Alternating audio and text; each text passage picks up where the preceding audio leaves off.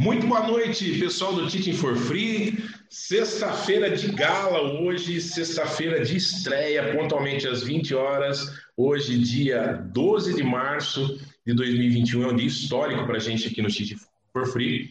É, por quê? Porque começa hoje a nossa série Flying for Free, com a nossa nova mentora e voluntária do grupo, nossa querida Luísa Lage. Luísa, boa noite, tudo bem? Boa noite, boa noite, Cassiano, boa noite, pessoal. Estou aqui olhando, já tem bastante gente aqui. Não tem, vamos esquecer de dar o like, né? Mas vamos agitar é... um pouco essa sexta-feira. Vamos terminar a semana com chave de ouro. Aprender a pedir logo no começo. Pessoal, a live de hoje eu tenho, vai ser sensacional. Eu nem falei o nome do convidado ainda, mas vai ser, ó, compartilha, já ativa a sininha aí, manda para um monte de gente que, ó, o conteúdo tá fantástico. Como eu estava dizendo aqui nos bastidores, a Luísa já chegou dando voadora, né? Então, o nosso convidado de hoje, nada mais, nada menos do que Alexandre Pupi. Alexandre, boa noite, tudo bem? E aí, Cassiano, tudo bom, cara? Tudo jóia. Perfeito. Eu não sei se o tiozão vai querer dar um oi aqui, ele está escondidinho, mas eu vou, ah, vou para trás da tela, vou passar a bola para a Luísa. Muito obrigado por estar essa noite com a gente, é um prazer e uma honra, tá? E uma excelente live. Legal, obrigado aí. Obrigada, Cassiano. Obrigada. Pessoal, boa noite. Estou é, muito feliz de estar aqui hoje, uh, não só pelo momento aí que a gente está vivendo, é, é muita alegria e muita satisfação a gente poder causar, né, essa, esse banho de alegria e conhecimento através das lives nessa, nessa situação toda aí que nós estamos vivendo, está todo mundo no mesmo barco, mas eu acredito que a gente vai superar isso daí, vai aprender o que tem que aprender, e sempre que eu falo com muita alegria, muita satisfação, é, e dentro dessa alegria e satisfação, nós estamos iniciando hoje essa, essa jornada maravilhosa do Flying for Free, é, que é uma série que uh, nós vamos uh, iniciar dentro do, do, do, Teaching for Free, e eu só gostaria de explicar para vocês o porquê desse nome Flying for Free. Eu gosto sempre, quando ministro minhas aulas, de explicar o porquê dos nomes, né, a origem das coisas. É, e o Flying for Free, o objetivo dessa, uh, dessa série, o objetivo desses episódios, é fazer um verdadeiro rasante na nossa profissão. Quando a gente faz um sobrevoo que a, a, a distância do ponto é alta, a gente não consegue ver detalhes. Agora, o rasante, a gente vê a profundidade, a gente vê os detalhes, né? Então, vai ser um verdadeiro rasante na nossa profissão de comissário. É, como eu já tinha adiantado para vocês e reafirmo, a gente vai falar de tudo que vocês podem imaginar, nós não vamos nos ater somente na parte de recrutamento e seleção, uh, porque é o momento, né? Vocês sabem que eu respeito bastante esse momento, é um momento extremamente delicado da vida de um profissional, não só de um comissário, mas é um momento que passa rápido. Então, uh, eu, eu, a, minha, a, no, a, nossa proposta é justamente passar para vocês o que vem depois disso, né? O que, que a gente precisa ter, quais, a, quais as redes de proteção que nós precisamos ter para nos sustentarmos uh, dentro dessa área, que é uma área maravilhosa. Uh, então, vai ser esse rasante, essa busca de detalhes, a gente vai esmiuçar a profissão no máximo. E por que o flying? Porque vai ser um voo delicioso, maravilhoso, né? É, com a ajuda de todo mundo. O pessoal está interagindo bastante aí no, no, no chat. Uh, e por ser um, um voo rasante e, e, com, com muito, muito detalhe, cercado de muito detalhe, nada melhor do que trazer para o nosso episódio de estreia uma pessoa que tem uma, uma capacidade de, de visualização, de detalhe, de criatividade, de encanto, tudo, tudo que pode imaginar. É, isso eu posso uh, citar do PUP. Né? É uma satisfação muito grande, PUP, você estar tá aqui com a gente hoje. É uma honra, você não tem ideia. É, deixa eu respirar um pouquinho, porque até eu fico emocionada. É uma honra contar com você. É, você foi uma das pessoas que mais me impulsionou na minha carreira. Uh, trabalhamos relativamente por um curto período, mas foi um período extremamente significativo. Eu sempre falo, o tempo não, não nunca sobressai sobre a, a quantidade de coisas que a gente pode vivenciar. Né? Então, é uma satisfação muito grande ter você aqui nessa estreia. Eu não poderia ter escolhido pessoa melhor e eu fico muito honrada, agradeço aqui, em rede nacional, você ter, ter aceitado esse meu convite, tá bom? Então, uh, só queria te passar agora, é, não posso entregar para você, né, por, por razões óbvias, né? Então, fica para você aí um vasinho de flor, eu que fiz, e o amarelo uh, simboliza boas-vindas. Né? Então, se você me permite, esse vaso é para você, mas eu gostaria de dar boas-vindas para todos que estão nos assistindo. Então, esse vasinho é seu, vai ficar aqui, mas sinta-se presenteado com, com esse vaso de flor, que é muito carinho que eu fiz para você. Legal, Lu. Bacana. Olha, é, eu queria até descobrir quem, quem é essa pessoa aí que você está falando tão bem, né? Para ver se ele está do meu lado aqui, para compartilhar com você, mas a recíproca é muito verdadeira. É, eu tenho um carinho muito grande por você. Passamos, já trabalhamos em duas organizações juntos. Ah, na, na última, as linhas aéreas, foi um momento é, extremamente importante a nossa parceria, né? A nossa alegria, as nossas é. dificuldades, né? Então, eu tenho um carinho também muito grande por você. Quando você fez o convite, eu não tinha como recusar. Você era uma ordem. Era só faltava falar assim, ó, vai começar às X horas, esteja lá presente. Então, eu tenho certeza que, que esse nosso bate-papo vai ser muito bacana. É, ele vai ser descontraído, como a gente sempre foi. As pessoas, uhum. As pessoas vão, ah, eu diria que, conhecer um pouco mais do PUP, né, do que ele consegue produzir dentro dessa área tão fascinante que é de comissário. Eu tenho certeza que essa nossa integração, que já tem bastante tempo junto, a gente vai poder passar um pouquinho para aqueles que estão nos assistindo. É uma Ai, honra estar aqui com vocês, pode ter certeza disso. Eu também é, fico feliz com o convite. Você sabe que eu sou um cara que eu tenho uma, eu sou muito de emoção também, né? Então as palavras realmente já já fazem com que esse encontro já seja um encontro especial. Super obrigado pelas suas boas. Obrigada. É, eu até comentei, fiz um briefingzinho antes com, com o PUP de entrarmos no ar.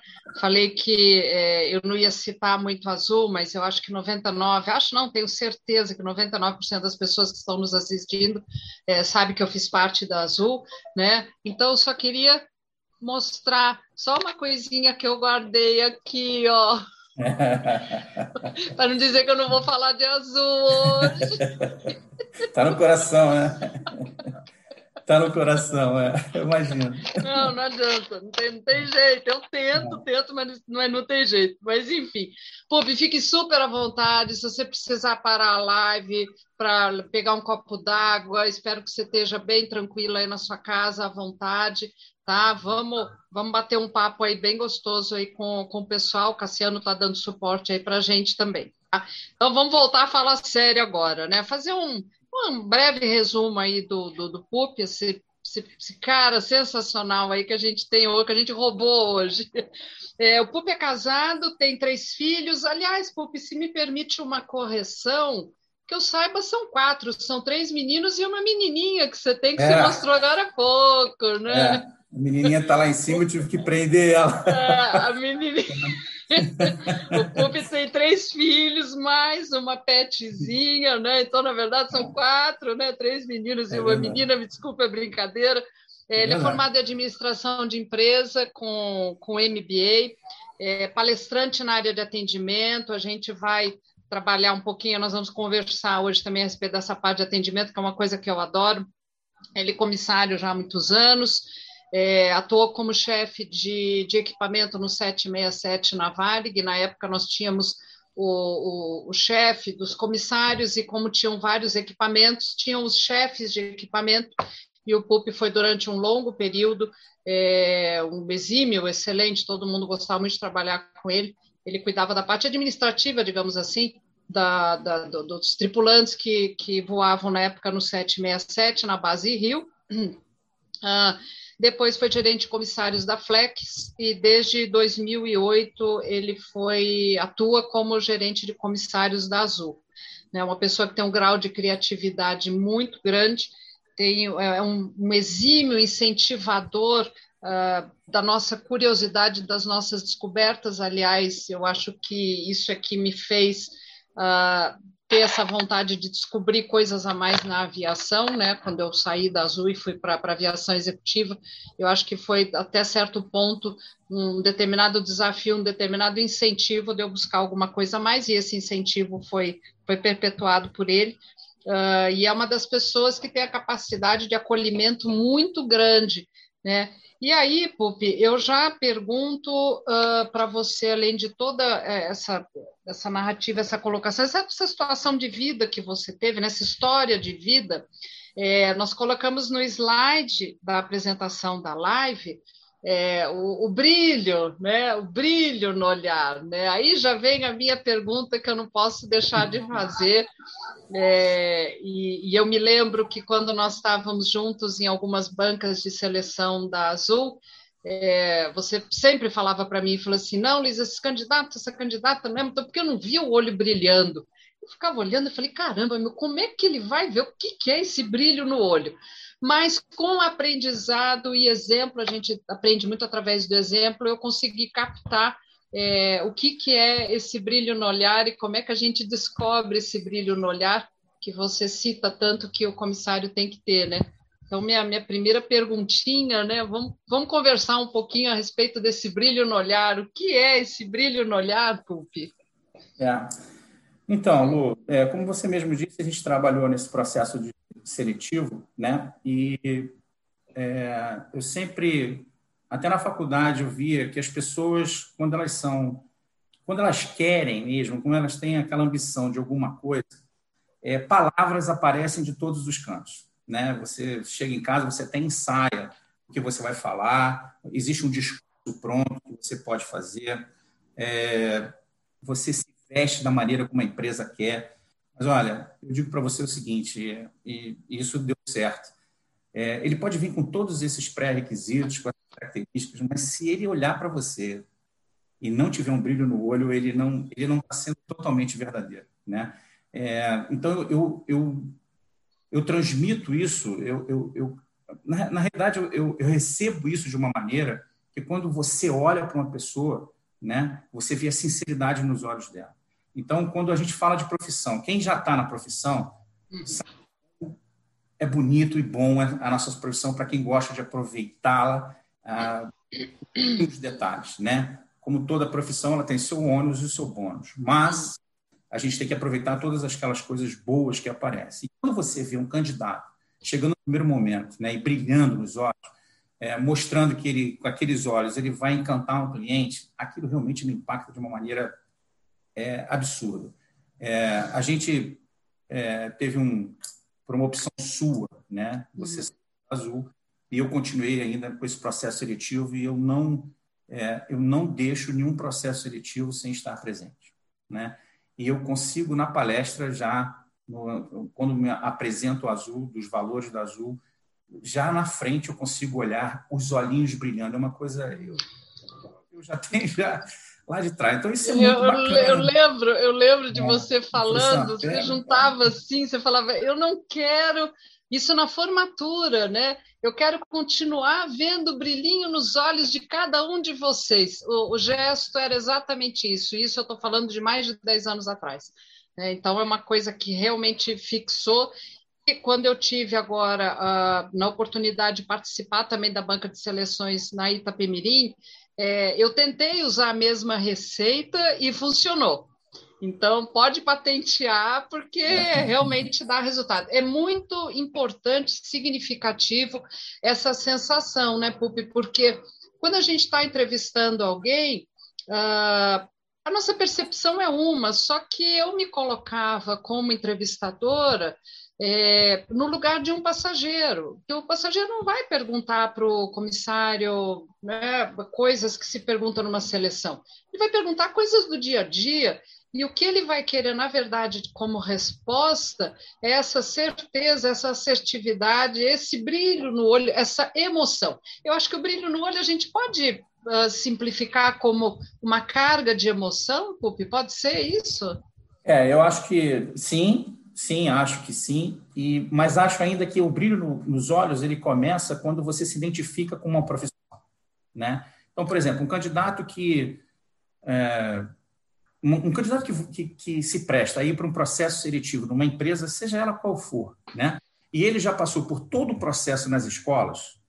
É, o nosso curso não é um curso tão fácil assim e aprende coisas que você aprende para a vida. Você não aprende só para ser um comissário, né? É, eu até falar, é, eu salvei a minha mãe, né? Ela quase faleceu num restaurante, num restaurante lá em Campinas. Se eu não tivesse é, habilidade, né, de é, desengasgar uma pessoa. Ah, é manobra de desengasgo, né, que a é, gente a faz, que aprende nas aulas de primeiros socorros. É, Olha que mulher, fantástico. É, a minha mãe ficou que nem um boneco de posto, sabe, aquele jeito assim, todo mundo em pânico. E aí eu vi o quão importante é você ter aulas e aprender tudo que a gente aprende para ser um comissário. Aí quando chega no processo seletivo, por tudo isso que você passou, né, efetivamente, é, é assim, Lu, de verdade deve ser muito ruim você trabalhar num lugar que você não não é, não está satisfeito, né, cara? Exatamente, exatamente. Eu acho que dá, dá, dá, um desgaste muito grande, é um desgaste uh, emocional, físico, né? É, às vezes eu me olho no espelho e falo, gente do céu, às vezes eu falei, caramba, mas já estou com 56 anos, e, e, eu, eu não acho isso, mas por outro lado, uh, visualmente falando, né? Mentalmente já mais ou menos, é. mas visualmente falando, uh, e, e, eu penso o quanto que a minha profissão ajuda nisso, né? O quanto que, não a minha profissão, o quanto que a satisfação de fazer o que não só era o meu sonho, né? Porque o sonho você põe em prática e pode ser que você não se adeque, e aí você tenta uma outra opção. Mas era um sonho, era uma vontade, né? Você põe na profissão, você começa a trabalhar como comissário, e quando você acopla nessa profissão, quando você se sente confortável, Aí realmente acho que, que o resultado é esse, é, é esse não desgaste normal que a idade no, no, nos, nos, propicia, né? E você fica eternamente confortável com isso. E, e aí ressalta no, no, no brilho no olhar mesmo. Isso daí é, é. é interessante até. Eu acho que, que isso deu tanto resultado, né? Que a gente tem uma, uma saída de tripulantes é, por solicitação na própria Azul, porra, baixíssimo. Olha é um, isso inacreditável, 0,02% é. das pessoas que pedem para sair. É. Então, assim, de novo, o brilho nos olhos, para mim, de verdade, é uma sensação que realmente ele descobriu e ele chegou no momento dele. Aquele momento para ele é ápice, aquele problema, aquele hum. momento ele é, um, é, uma virada de página na vida dele, que ele vai entrar na profissão. Eu acredito isso para qualquer atendimento. Qualquer, qualquer área. Médico deve, ter, deve ser assim, ele recebeu um diploma, uhum. né? todo mundo se encantar em um primeiro dia para um hospital, que para mim é complicado, mas para o médico deve ser a coisa mais linda do mundo. Então, eu acho que cada profissão você tem que se jogar e você tem que sentir é, aquilo que te faz bem. Porque não dá pra... E aí eu acho que você consegue até equilibrar, como você citou, o ônus e o bônus, né? É, para não, não, não, não, ir para o extremo, para um lado de que ah, eu sou até ah, sou feliz na minha profissão e tal, eu não vejo nada de ruim na minha profissão. Toda profissão tem os dois lados. Né? E eu acho que quando a gente atinge essa moderação de um equilíbrio com pequenas oscilações, eu acho que aí você realmente participa mais dessa, dessa área toda, você consegue implementar coisas novas, você consegue uh, ser criativo, você consegue dar o famoso nó em pingo de água, né? É, e, e, aí realmente acho que você se, você se eterniza na, na tua profissão. O importante é não só esse brilho no olho de quem está iniciando a profissão, mas que esse brilho no olho se perpetue também, né? Isso eu, eu acho que é muito interessante. Isso e, talvez e que... seja. Ah, pode falar, Isso desculpa. talvez. É, perpetuar talvez seja o, o mais difícil, né? Porque é. tem gente que, no primeiro momento, se encanta e depois. Até brinco, né? Que a gente tem três momentos na aviação, principalmente para comissária, né? Uhum. comissário também, mas para comissária isso é muito, para mim é muito. Primeiro momento que você chega é o brilho nos olhos, pode pegar avião com raio, é, passar por destaque, está todo mundo sorrindo, maravilhoso. Aí chega o segundo, que é o momento quando ela encontra o amor dela. Aí quando você divide um pouco aquela tua, né, aquela paixão somente por voar. E o terceiro momento é quando tem um filho, né? Quando a menina é. ela tem a vem a gestação, ela divide. Quando ela quando existe esse prosseguimento que continua, aí você vê que a pessoa é realmente apaixonada por aquilo. Né? Porque não tem coisa mais linda do mundo que você é, ter um filho, tratar aquela coisa que você passa num, num casamento como é, é, ser humano que tenha né, uma, uma, um casamento meio que, eu diria que normal. Então, assim, uhum. o, que eu, o, que eu, o que eu digo para você é o seguinte, tem que ter continuidade. Você tem que ficar de olho, acompanhando, para, se por acaso esse brilho der uma caída, você tem que fazer alguma coisa para ele subir de novo, né? Uhum. É, dizer lá na Azul, e esse já não é do seu tempo, é aquilo que todo mundo menciona, que é um crachá, né? Um crachá, tem uma foto, isso para a gente lá é uma medalha. Né? Então, o fato de você construir, você ganhar aquele objeto, que na maioria, 99,9% das empresas consideram um crachá, um documento de entrada, para a gente é uma medalha porque ele conquistou aquilo que ele queria. Né? Hoje em dia, como você muito, falou, muito bem falou no início do, do bate-papo, está complicado aí a parte de, de emprego, né? Empregabilidade está muito difícil, né? Por conta de tudo que a gente está passando, mas nunca vai faltar espaço para aquele cara competente, aquela pessoa que faz o diferencial, aquela pessoa que tem na, na nossa, na nossa profissão a arte do atendimento, uhum. que ele superar aquilo tudo, uhum. que ele está no mínimo detalhe. E aí você vê que as pessoas começam a realmente vivenciar essa área, que é uma área monstruosa, que não, não para só no atendimento do voo, tem Sim, claro. É. Então, eu estava até uh, uh, pensando algumas coisas hoje de tarde, é, e uma das características que eu acho que um comissário deve ter, além desse brilho no olhar, né, seria a parte da criatividade. Você concorda com isso? Porque até, até que ponto que esse lado criativo das pessoas pode nos ajudar num atendimento dentro do avião. Eu não cito, obviamente, em situações de emergência, porque a gente tem que ser para lá de criativo, além de seguir todos os protocolos que a gente aprende no treinamento. Mas uma, uma, uma criatividade natural no, que pode ser usada ali no dia a dia do atendimento. Você acha que criatividade é um, é um ponto que a gente pode tomar como uma, uma das características principais para um, para um comissário atuar? É, a gente, a gente, Lu, acho, acho que a gente tem que ter criatividade sim, mas a nossa profissão ela é muito regrada, né?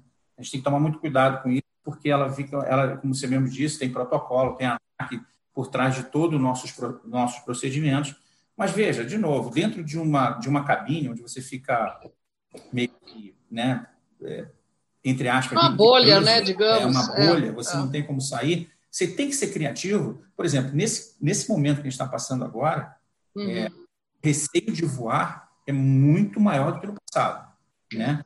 Apesar de toda a segurança que você tem, é, a empresa se preparou para tudo por esse momento, mas as pessoas já saem de casa com certo receio.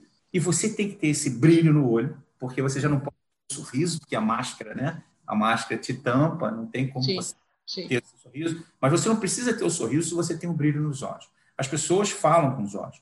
E a, cri a criatividade está em você amenizar esse momento de uma maneira tranquila, né? para que você tenha realmente um voo que traga, de fato, e faça uma experiência única.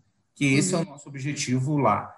É, então, assim, eu como eu sou apaixonado por essa área de atendimento, eu gosto de atender eu deixo de ir frequentar lugares por conta de atendimento. De coração. Os meus filhos e minha esposa, elas, eles ficam apavorados comigo. Porque se eu chego, sento, independente do valor que será cobrado, juro para você, mas se eu não tiver atendimento, bom, eu não volto. Eu uhum. não volto. Mas não é. volto mesmo. E aí eu faço uma coisa que eles me matam. Eu chamo a pessoa que não me atendeu bem, falo isso para ela. Porque, na minha visão, essa, visão, é um procedimento que as pessoas deveriam fazer. de verdade, as pessoas recebem um mau atendimento, se calam, vão embora e essa pessoa continua fazendo mau atendimento porque ele não sabe o que aconteceu. Não é verdade? Então eu faço isso. Aí é engraçado que sai meu filho, sai minha esposa, eles vão embora, eu fico sentado, eu vou lá, e vou e gasto, e gasto meus 20 minutos para dar um feedback. É, é, é. Porque eu sinto eu costumo isso. fazer gente. isso também. É, Poxa, é. Isso, isso na realidade é um desserviço para o próprio patrão dele. Sim, e, com certeza. A gente, muitas das vezes, é o dono do estabelecimento. Sabe o que, que eu me lembro, porque eu acho que você é um, você estudou, eu li um pouquinho também algumas coisas aí que você anda fazendo, é, e você uh, cita em alguns momentos de outras lives, outras palestras, enfim, o famoso atendimento Disney, né?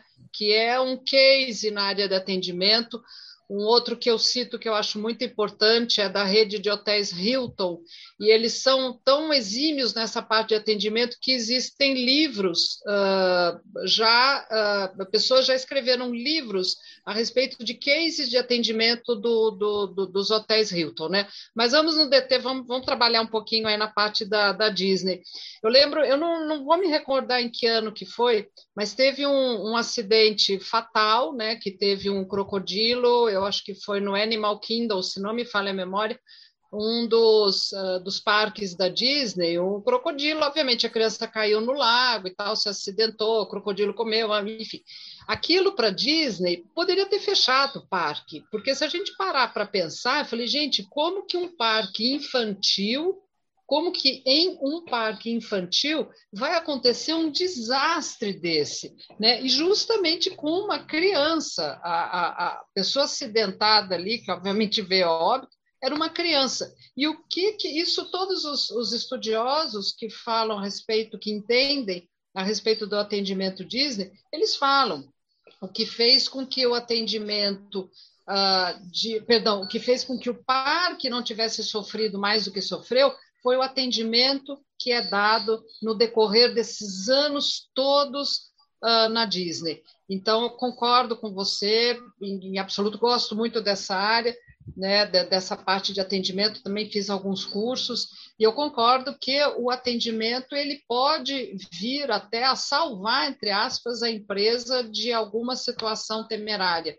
Né? É, algumas empresas aqui no Brasil também, inclusive empresas de, de aviação, já tiveram alguns acidentes e incidentes catastróficos, e realmente o atendimento é que eu acho que serviu de colchão para essa empresa não se diluir nesse, nesse acidente é uma coisa muito uh, uh, importante, a gente não pode deixar de esquecer, e é realmente o carro-chefe da, da Azul e também de algumas outras empresas é, é o atendimento. Né? É, Para esse atendimento nos dias de hoje, dentro do avião, como é que está acontecendo, Pupi? Isso eu tenho, tenho, até curiosidade, porque eu não tenho viajado, né? não tenho necessidade, eu já estipulei agora que eu só vou viajar, é, obviamente, a trabalho, mediante alguma necessidade. Como é que vocês estão driblando essa, essa situação agora que a gente está tendo é, e, e, favorecer o atendimento? Como é, como é que está esse dia a dia de vocês agora nesse período enlouquecedor? E o quanto que um comissário dentro do avião pode exercer suas habilidades num momento desse, né? Que é, é. pandemia. Lu, vou te dar, vou te dar um. Você, você tá aqui, você conhece um pouco dessa da metodologia de, de, de atendimento. Você sabe muito bem que a Azul trabalha com o NPS, né, que é o Net Promoter Score, que é uma, é uma metodologia onde você vê a satisfação do cliente para com a empresa, né? Você dá essa oportunidade. Então, é, existe uma pontuação, então de de 1 a 6, né? É, ele é um cliente detrator, 7, 8 ele é neutro, e se ele der 9, 10 ele é promotor. Tá. Isso é feito em cada voo, Pupi? Desculpa, como uma pesquisa é, seria isso? Existe tá. uma pesquisa que a gente dá aos clientes, a gente oferece e eles respondem, e aí vem essa, esse macro é, de, de resultado, a gente sabe onde a gente está indo bem, onde a gente está indo mal. Uhum. Ó, azul é case. Azul é case. É, é um negócio absurdo. E uma coisa que chamou a atenção da gente é, nós inovamos aqui no Brasil o nosso serviço de bordo, né? Trouxemos uhum. Ex, a Batatinha, então uhum. isso um, um momento muito especial para a Azul.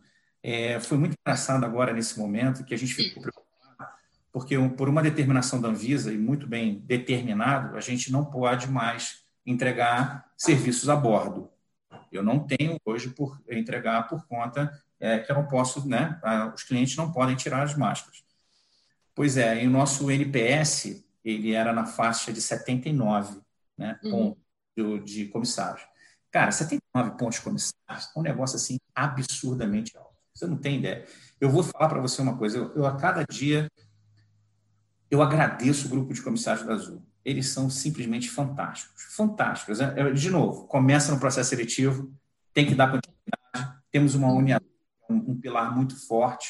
Então toda essa, eles acreditam no valor da empresa, né? Os valores são vivenciados. Tem um bom gerente. O melhor gerente do mundo, né?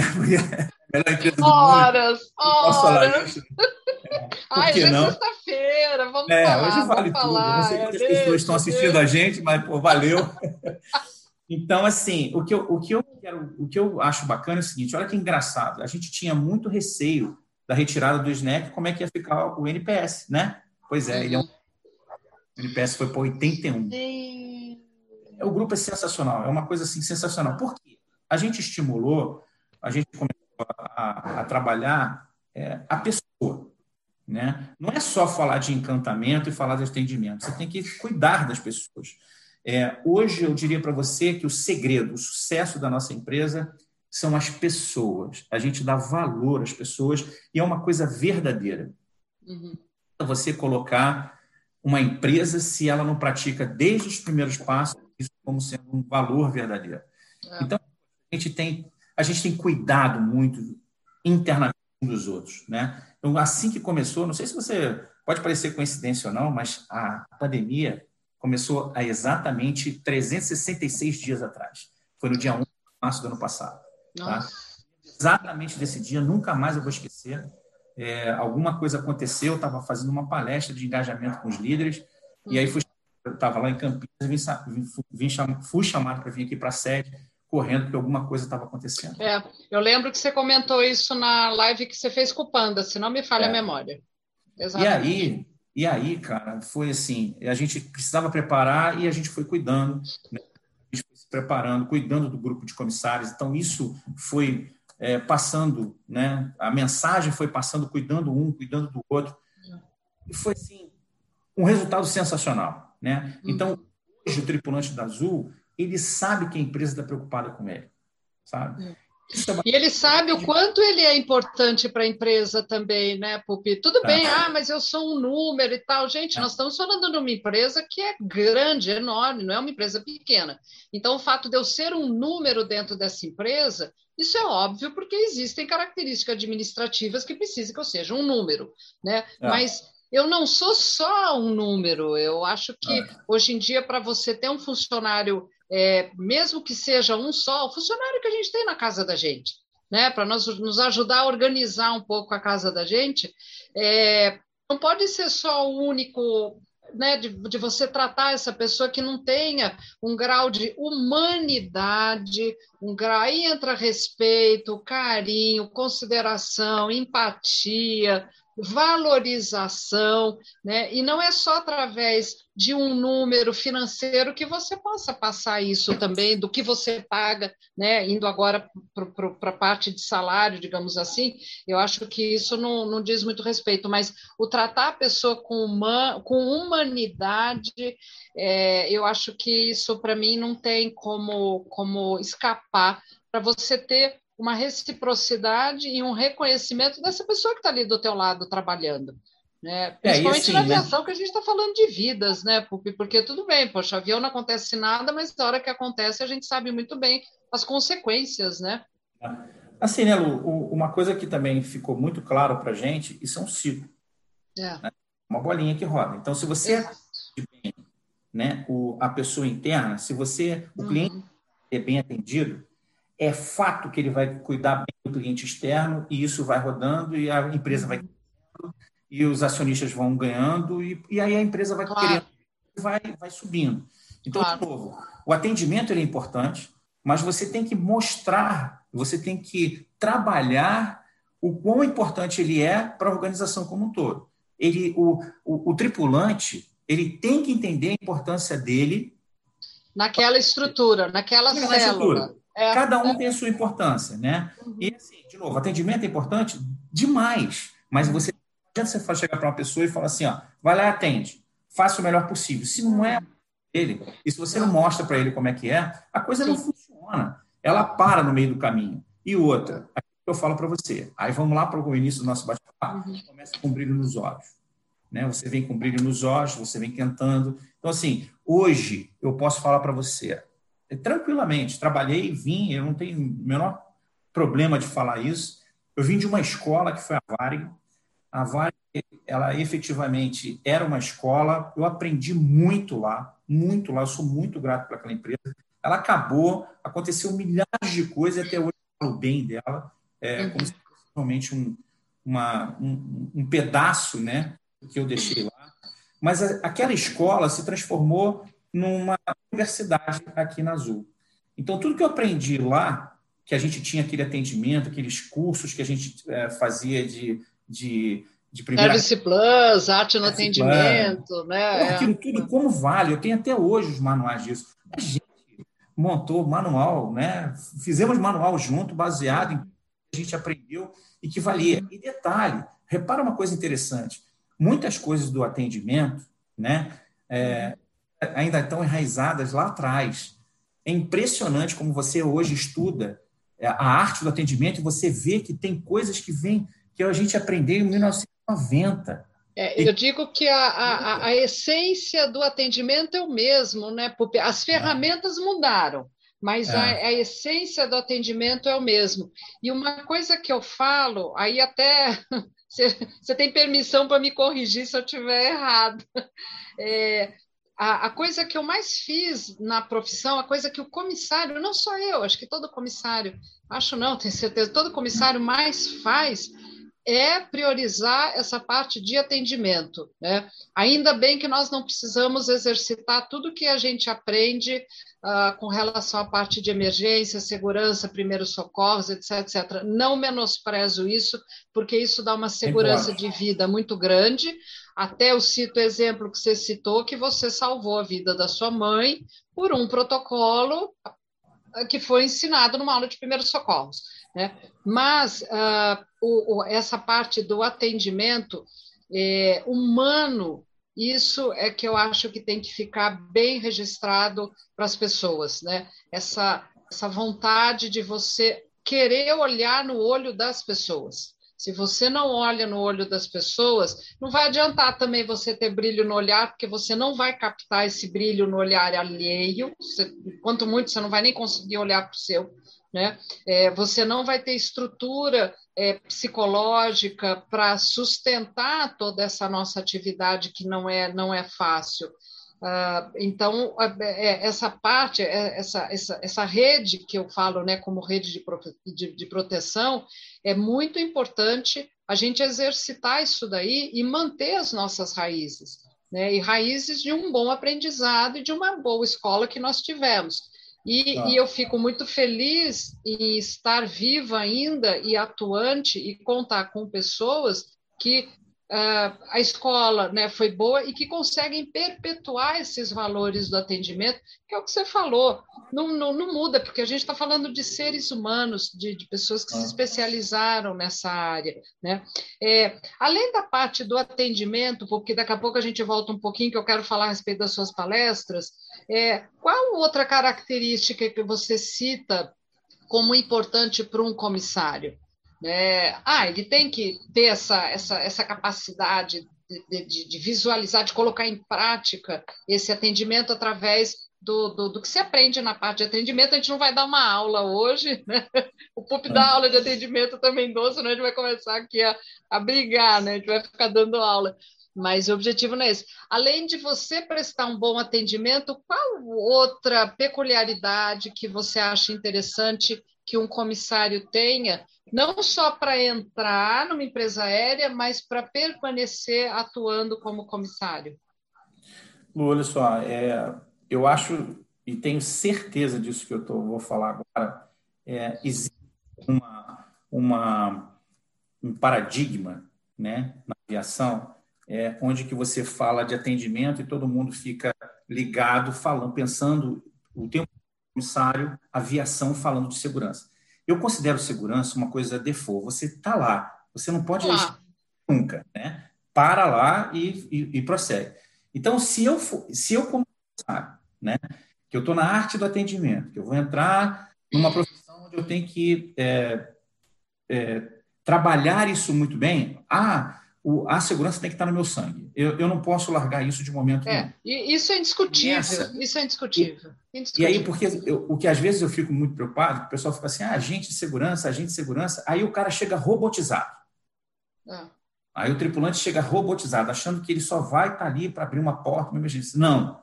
Ele tem que estar leve, ele tem que ser solícito, ele tem que estar preparado, atender as pessoas nas necessidades de cada uma delas. Gente, transporta hoje, sei lá quantas pessoas. Cada avião são 118 num, 174 no outro, 300 no outro. São pessoas que têm necessidades diferentes. Você tem que estar aberto, preparado. E culturas diferentes, Isso. né, Popi? Hã? Pessoas com culturas diferentes, né? Sim, e com necessidade, né, Lu? O que, o que eu vejo muito assim, ó, é, é a necessidade de cada um. Então, para você superar isso tudo, para você encantar, você tem que atender e saber o que, que você, o que, que aquela pessoa realmente está esperando de você, uhum. né? Seria proatividade, você pode, vamos, vamos colocar, mas é uma proatividade humana, né? Sentir é, não, o que, eu, que, a pessoa está esperando, né? É, eu, eu, quando eu falo para você esse livre, solto, né, está liberto, de novo, você tem que ter dentro de você de que maneira você vai atender aquilo. Eu, por exemplo, na minha palestra eu falo que existe, eu vou entrar dentro do avião Uhum. Aí eu, eu, entro, venho com uma roupa como se, de um executivo. Uhum. Ok? Eu tenho que dar o atendimento para esse cidadão como, como executivo. Tá uhum. certo? De, deixa eu até, desculpa até te interromper. Quando você voa, que isso daí é uma dúvida que eu tenho. Quando você você está voando como comissário ou você vai como executivo? Você ainda está voando, atuando Não, como comissário? Eu tenho a carteira, eu tenho a tá. carteira. Tá. Eu sou comissário, mas hoje em dia eu estou voando o Plus. Eu vou como um Ok, tá. tá. tá. tá? E aí eu tá vou a mais na tripulação. E onde a gente tinha todas as carteiras, hoje eu só tenho duas. Do... Mas você vai com uniforme ou não? Eu fui com uniforme, o último voo de uniforme, se você tem uma ideia, foi no julho do ano passado. Eu fui fazer tá, o voo tá. de amigo, e aí eu fui. Uhum. É, mas eu geralmente eu vou de, de paletó e, e. Ok, tá, tá, legal. Tá? Tá. Enfim, é, o que, eu, o que eu, eu, bato muito na tecla é que a mesma pessoa ela pode estar, tá, estar em diferentes momentos de uma, uma necessidade é, ímpar de atendimento. Então, se eu tiver como um executivo, eu não preciso ir no senhor, no senhora, mas eu tenho que ser um pouquinho mais formal para isso. Se eu chegar no mesmo voo e tiver mais espojado, eu preciso que o tripulante tenha essa liberdade esse encantamento de fazer com que o cliente se sinta à vontade. É. Responsabilidade. Essa, é, então, essa, essa liberdade é que eu, eu coloco quando eu falo de criatividade, né? Ela está. É, a, a, a, criatividade. É paralelo a isso. Mas a, olha só, estamos, a gente deve ter aí algumas pessoas, né? Hum. Novinhas, então a criatividade só tem que tomar cuidado com isso, porque você fala de a, uma, a palavra criatividade solta, ela me, me, me pode traz... dar asas, pode é, dar asas traz, a é. fazer é. coisas que a aviação não permite. É, né? não, falei, não, não seria né? nesse vamos, sentido. Não. Vamos é, é a leveza mesmo. Exato. A gente está falando, a gente está falando de uma empresa de uma, de uma profissão né, regulamentada. Estamos falando. Exatamente. É. Temos, estamos falando de liberdade, só que se eu tiver uma criatividade a ponto de sair um pouco. Não, ficar dando pirueta no corredor não é isso, não. É. Não é isso. Então, não. o que eu acho é o seguinte: tem que ter uma criatividade, sempre com responsabilidade, sempre claro. com responsabilidade, para entender até onde é o seu limite. Né? Uhum. Então, isso a gente conseguiu criar também dentro da Azul. Né? Isso vem de um berço que já tem é, palestra com vocês, o Panda, que é um cara que eu admiro absurdamente, um papa, um eu aprendi muito com ele. Eu, eu, falo com ele isso, ele não acredita, mas é verdadeiro. Eu aprendi. Né? É, as pessoas até brincavam, né? Panda, pup, pup, panda, substituía Mas ele é um cara que ele tem assim um, uma, uma, enciclopédia né, na cabeça dele, um cara ele tem uma inteligência geral, ele trazia para a gente essa criatividade. Mas ele sempre deixou claro para a gente que a criatividade ela tem que estar atrelada sempre a uma responsabilidade e efetivamente que, que esse profissional entenda o limite dele. Uhum. Passar o limite você é muito perigoso, porque aí você não consegue tornar, na é verdade. A gente tem, por exemplo, algumas criatividades aqui na Azul que eu tenho que o meu time puxar. Segurar um pouquinho, eu lembro. Às vezes você Porque... falava, mas Lu, estão pensando em fazer isso, será que vai é. dar certo? Eu falei, peraí, calma, peraí, vamos, é. vamos, vamos ver, vamos ver. É. Porque aí é para a área da inovação, né? Aí é. já, já é outra é, coisa. Mas assim, de novo. Mas eu acho que é o que você falou, é criatividade com um grau de responsabilidade, né? É, ela tem que ter responsabilidade. E a percepção de até que até onde você pode exercer essa, essa liberdade, digamos assim. Né? Eu acho é. que é uma percepção muito grande que o comissário tem que ter. Ele tem que é. ter um grau de perceptividade enorme do ser humano. E para isso eu sempre bato no ponto. Eu falei, gente, leia, se instrua, vai ler livro dos mais variados temas, não foca só na parte de atendimento propriamente dito, porque tem bibliografias inúmeras a respeito do atendimento, mas saiba conversar com as pessoas, leia a respeito das culturas que tem no mundo, né, em termos de religião, em termos de hábito, porque é o que a gente vai lidar dentro do avião. Né, e vai é. fazer com que a gente esteja lá no avião de corpo e alma presente. E aí, é. isso daí transcorre num voo delicioso e numa experiência, que a gente fala tanto de experiência, numa experiência maravilhosa dentro da, da daquele, daquele avião, né? É, o, que eu, o que eu costumo também dar de sugestão para os nossos tripulantes, para que ele retorne para o voo com leveza, com vontade de atender o cliente, sabendo da, da missão dele, do propósito dele, o propósito da Azul, da responsabilidade dele enquanto tripulante naquele avião. Falo o seguinte, cara, quando você chegar, quando você chegou no pernoite, aproveita o pernoite. Se você estiver em Salvador, vá comer uma carajé, vai conhecer o baiana, vai conhecer o baiano. Se você estiver em Recife, vai lá no frevo, vai conhecer a cultura daquele local, porque ela é diversa. E isso é, isso nada mais é do que um baita de um aprendizado, né? Você pode tirar da profissão. Você a amizade que você faz, Lu, né? A amizade que você faz de pessoas, de colegas de portos, que você fica fazendo é, é, comunicados, batendo papo, pessoas que precisam de uma ajuda sua aqui no sul, no sudeste, você precisa de uma ajuda no nordeste. Uhum. Então, é, aquele tripulante né, que chega ao ponto de, num pernoite, não querer sair por algum motivo, né, e ele acaba com. Aí ele fica tão. Na, eu fico até brincando que ele fica tão desesperado que vai começar a contar quantos azulejos tem no banheiro do hotel. Você ficar enclausurado no hotel, você não aproveita a aviação. Mas é, cara. É verdade. É, você, tem que, você, tem que, você tem que aproveitar a vida. É, e é. aproveitar a vida, é, não precisa de dinheiro. É, uma praia, tomar uma água de coco, você não gasta 10 reais. Nossa, não, me sai dar uma voltinha no, no quarteirão.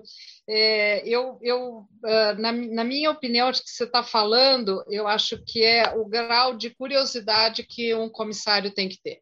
Né? Ele tem que ter ah, empatia, simpatia, falar de uma forma clara, ter um vocabulário adequado, etc. etc. Mas o, o, o grau de curiosidade dessa pessoa tem que ser muito aguçado. Porque se você não tem curiosidade, de sair, ver o que, que tem em volta ali daquele hotel que você está hospedado, você falou, você vai ficar no teu banheiro lá contando os azulejos. Né? Ah. Então, uma das coisas que, que o comissário tem que ter, não pode perder, é esse grau de curiosidade, né? de ah. querer ir além daquilo que ele sabe, através de, de, um, de um passeio, que você falou, vai tomar uma água de coco, na, na, na, vai pelo menos a curiosidade de saber quanto que está custando aquela água de coco em Recife. Né? É. Ah, aqui eu vou na praia, aqui no Rio de Janeiro, no, no Rio eu sei quanto que está, mas em Recife. Essa curiosidade eu acho muito importante. E, aliás, eu agora, engraçado, a gente vai fazendo as lives, eu começo a me lembrar de pessoas que a gente teve, tem como colegas na aviação, E, para mim, os melhores chefes que eu tive eram pessoas extremamente curiosas, viu? Então, acho que ter essa, é, esse perfil de ser uma pessoa curiosa, eu acho que faz com que ela entre nessa profissão e, e se mantenha de uma forma saudável, né? É, deixa eu te perguntar uma outra, outra coisa. coisa, Lu? Ah, você quer ver outra falar, coisa que eu falando para você? Tá, você falou da, dessas pessoas que eram curiosas. Uma coisa que me chama a atenção também dos tripulantes que a gente olha para o passado é a elegância também. Na tem elegância, eu acho que é uma coisa você saber falar, né, tratar a gente, se colocar de uma maneira adequada, você se movimentar dentro de uma cabine, né? Você saber em que momento uhum. se abaixar para conversar com ele. Né? Isso então, se aprende, isso... né, Pupi? Tem é. gente é. que já traz isso da própria pessoa, né? Tem é. gente que já, a gente até fala, tem gente que já nasce com isso. Se a pessoa não nasceu com isso, ela aprende. Você falando agora me, me faz uh, lembrar, eu não lembro, eu não, não citei na live. Eu tive uma aluna, inclusive, foi da Azul, uh, que ela era procedente de uma cidade muito pequena, uma colônia do Rio Grande do Sul. Me, me permitam aí o esclarecimento aí os gaúchos, né? Me desculpe se estiver falando uma besteira, mas colônia é uma, uma é menor do que cidade do interior, então são pessoas uh, mais uh, famílias ali que vivem naquele, na, naquele dia um, pouco mais simples, que não tem tantos recursos quanto a gente tem, não é recurso de dinheiro, não estou falando isso, né? E nós estávamos no aeroporto em Fortaleza, subindo para o embarque, tinha a escada rolante e a escada tradicional do lado, né? E aí estava lá o comandante e tal, estava na frente, daqui a pouco eu vi os auxiliares atrás, meio que dando risada, assim, né? Fazendo comentários. Não estavam rindo, estavam fazendo comentários. Eu olhei para trás e falei, o que está acontecendo? Eles falaram, Luiz, olha para o lado e, e, e, vê o que está acontecendo.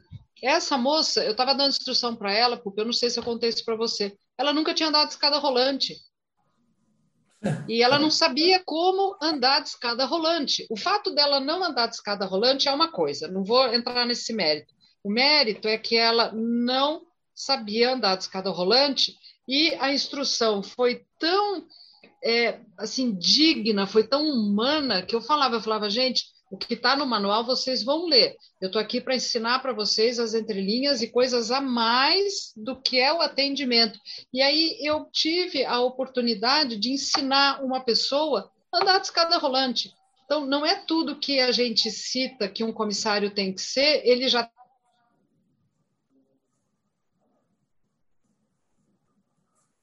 E parou.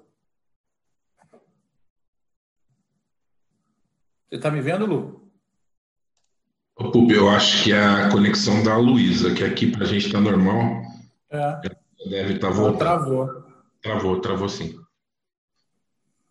Como é que tá, como é que tá a live aí? O que que estão... Não, tá bacana, o pessoal tá interagindo bastante, tem bastante gente assistindo. O pessoal tá fazendo os comentários aí a respeito de tudo que vocês estão abordando. Deixa eu ver se a Luísa voltou. O que aconteceu? Ainda bem que não é aqui em casa, hein? Estava preocupado de ser aqui em casa. Mas ela deve estar tá voltando já. O tiozão está escondido, eu não sei se ele vai falar um oi para gente aqui. E deixa eu, eu estou coordenando com a Luísa aqui para ver se ela já está voltando. Só um segundinho, por favor. Legal.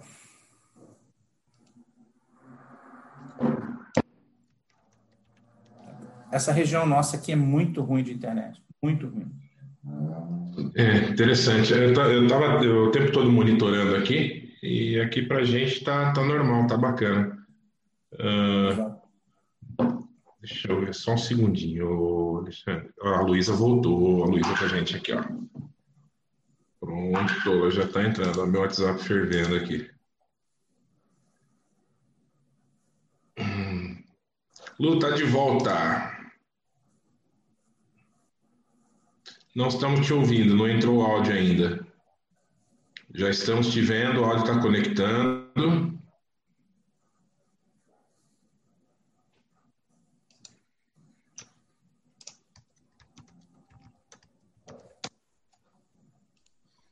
Vamos ver aqui. Não entrou o áudio. ao vivo, ao vivo essas coisas, né? Isso acontece. Acontece. Luiz, você, você nos ouve? Nós ainda não estamos te ouvindo. O teu, Pergunta se ela pagou a net. É. ai, ai. Vamos ver aqui. Opa. Oh. Intervalo. Voltou? Voltou. Voltou. Só que não voltou a Luísa, voltou a Maria, né? Mas não Ai, eu já não sei como é que eu faço. Você Perfeito. consegue. Ah, não, voltou. Eu estou escutando. Tá. Pode deixar assim, Cassiano, por mim não tem claro, problema nenhum. Claro, claro, claro. Não, agora tá duas. Luísa agora normalizou. Pronto. Perfeito. Tá, é, então, mas essas coisas, bem que eu, bem que eu, eu avisei, eu avisei. Ao vivo, é. vamos lá, continuando, tá com vocês. É, deixa eu até te, te fazer uma outra pergunta, é uma pergunta já mais difícil para responder. Qual que foi o seu maior desafio, hum, que o maior desafio que você teve na sua carreira como gerente, né, na sua função de, de gerente de comissários? Você, tem como citar algum algum algum step aí, algum inúmeros, né? Inúmeros. Você quer você quer quantos? Quantos desafios você quer? É. Fala aí para mim. Aí eu vou Não, te falar um. De, de, deixa eu até melhorar, vamos dar um brilho nessa pergunta, né? Quais as ferramentas que você usa para superar o seu desafio? Pronto, acho que eu facilitei, espero ter facilitado. Não, bastante, mas a, a, a resposta era a mesma, tá? Os meus desafios, as minhas ferramentas são é, eu efetivamente estar da minha família. O dia que a minha família veio para cá, para São Paulo, a minha vida deslanchou porque eu fiquei três anos aqui sozinho, né? E foi complicado porque eu não tinha um alicerce em casa para chegar e conversar com alguém. É, na profissão, falando da Azul, né? É, eu acho que essa essa pergunta está muito voltada para Azul. O desafio foi efetivamente conhecer a, a barreira da cultura. Né? Na realidade, quando nós chegamos, a gente, a gente falava português, inglês e espanhol. Era um negócio muito doido, né?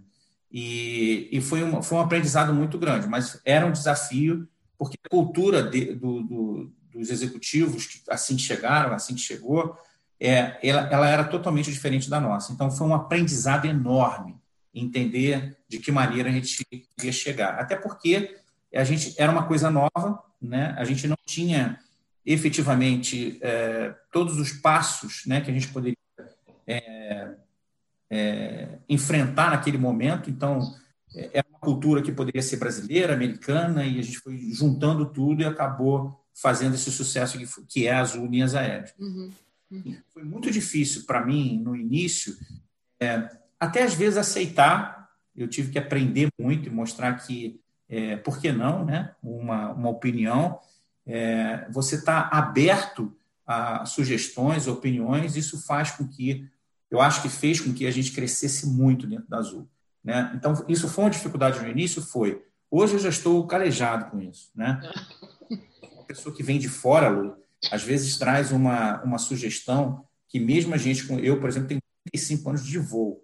Então, eu jamais que eu, eu, eu, eu posso dizer que eu jamais imaginaria que aquela sugestão fosse dar um ibope positivo, fosse dar resultado.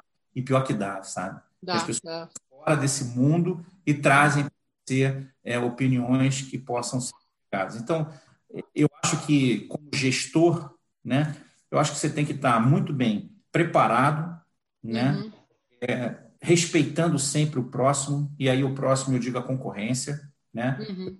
de olho vendo o que está acontecendo na concorrência. Uhum. Acho isso muito salutar, converso com eles, né, para saber como é que a, a, a, o momento é, da aviação está na concorrência. Isso é como, como, é que é essa conversa você, porque na época que eu estava lá na Azul, uh, você fazia reuniões com grupos de comissários, você mantém isso ainda, Pupi? Pô, até hoje, ontem mesmo Sério? eu acabei de fazer. Ah, gente. Isso, a gente e tem, quantas pessoas gente... mais ou menos você coloca? Eu estou descartando, claro, que agora a pandemia vai ser, sei lá, 10, 15 pessoas, enfim, né, guardando as distâncias, mas antes de ter essa situação da pandemia, você costumava fazer reunião assim com, com um grupo, com, no auditório, enfim, mas aí não é reunião, é uma palestra, né?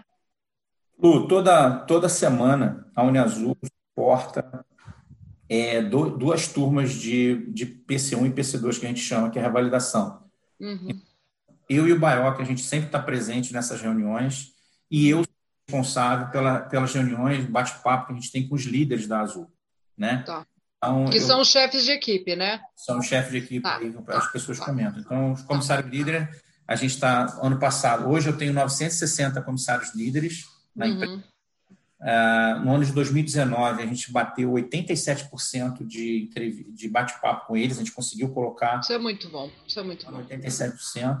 Esse uhum. ano começou, ontem mesmo eu fui para lá, a gente está uhum. Muito esse distanciamento social, então a, a, universidade ela tem a capacidade de 123 assentos, né? Tá. A gente usou 40, então tá. é um assento ocupado, dois vazios, ocupado, dois vazios. Tá tá. com distanciamento, com uhum. álcool gel, é, o, o, o, local antes, durante e depois. Higienizado. Tá, então, tá. assim, e isso é muito bacana, sabe? Porque uhum. uma troca muito positiva é, de comunicação aberta. Você sabe uhum. comigo, é, se eu tivesse que ficar é, jogando, fazendo um player dessa, talvez eu não não dá. É. Porque é. eu não consigo. Acho que eles têm é, que saber, óbvio que tem que ter, saber com dosagem, mas tem que estar uhum. a coerência eu acho que é muito bom também nesse, nesse momento agora que a gente está vivendo. Eu acho que a, a, a coerência, o, o, pensar, falar e fazer coisas coerentes é uma coisa que hoje em dia eu, eu penso bastante e eu procuro seguir mais ou menos isso como um, vou dizer, um, é um hábito, né? Acaba, acaba sendo um, um hábito. E para o tripulante, eu vou falar eu como comissária dentro do avião, né? Para eu me sentir muito segura para fazer as minhas atividades, independente se eu sou uma líder, chefe de equipe que seja, ou auxiliar, enfim, eu tenho que ter a certeza de que a empresa está tendo um grau de coerência muito grande e aí eu vou saber disso através do meu do meu gerente, né?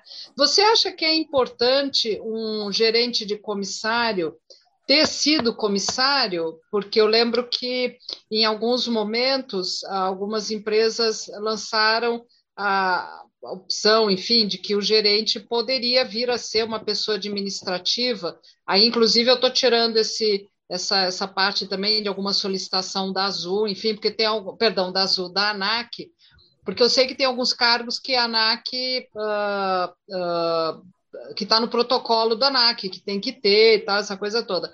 Mas, enfim, independente de protocolo, você acha que é importante um líder ou um gerente que seja ter passado por aquela atividade que, que ele está gerenciando?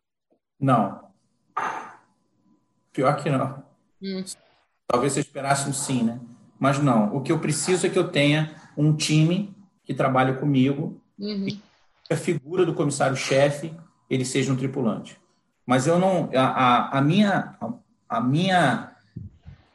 O meu trabalho hoje é mais executor, né? É, é, é de planejar, de. É, um, é, uma área muito executiva. Então, eu tenho que realmente conhecer a empresa, uhum. é, eu tenho que ter todos os dados, eu tenho que trazer dados e combinar isso com um grupo que pode ter um comissário-chefe que ele vá fazer essa tratativa com o grupo, conhecendo as peculiaridades deles. Então, e caiu de novo.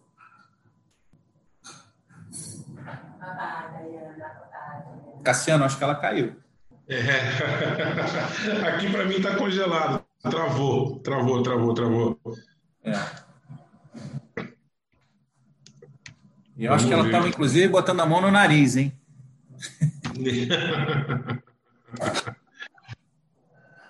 ah, deixa eu ver. Nossa, e o pior é que eu não consigo fazer nada aqui. Vamos ver se eu.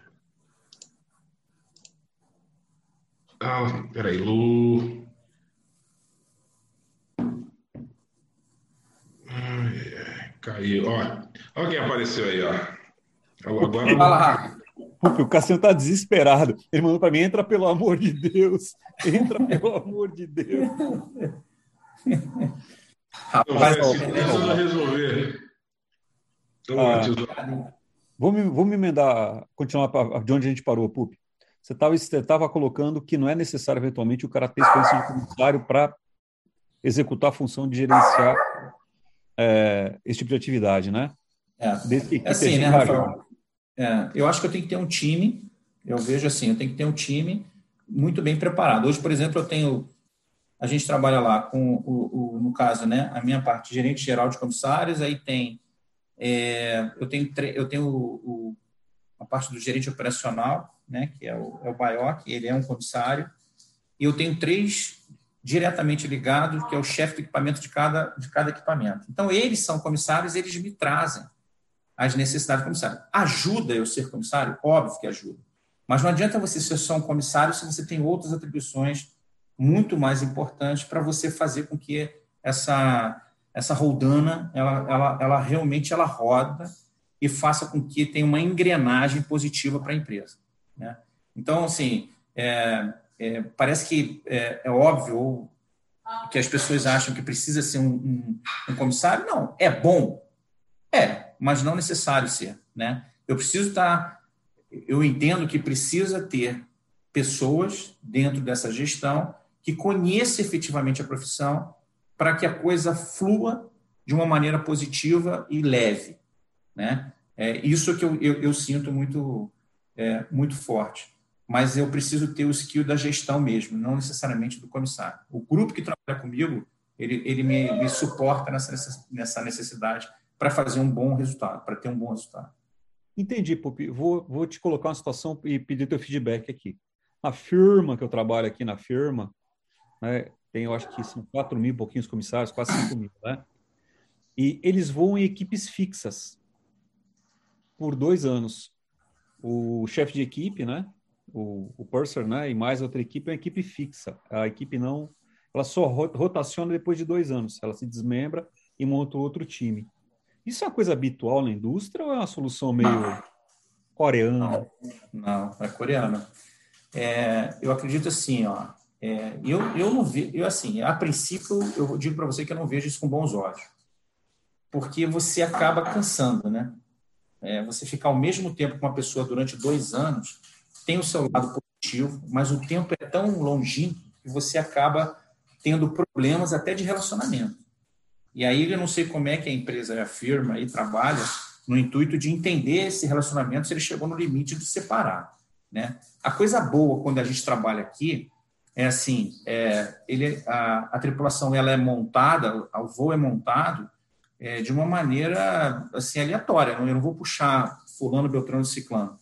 Ele vai, ele entra dentro de uma de um programa, o programa roda, sai a escala dos tripulantes.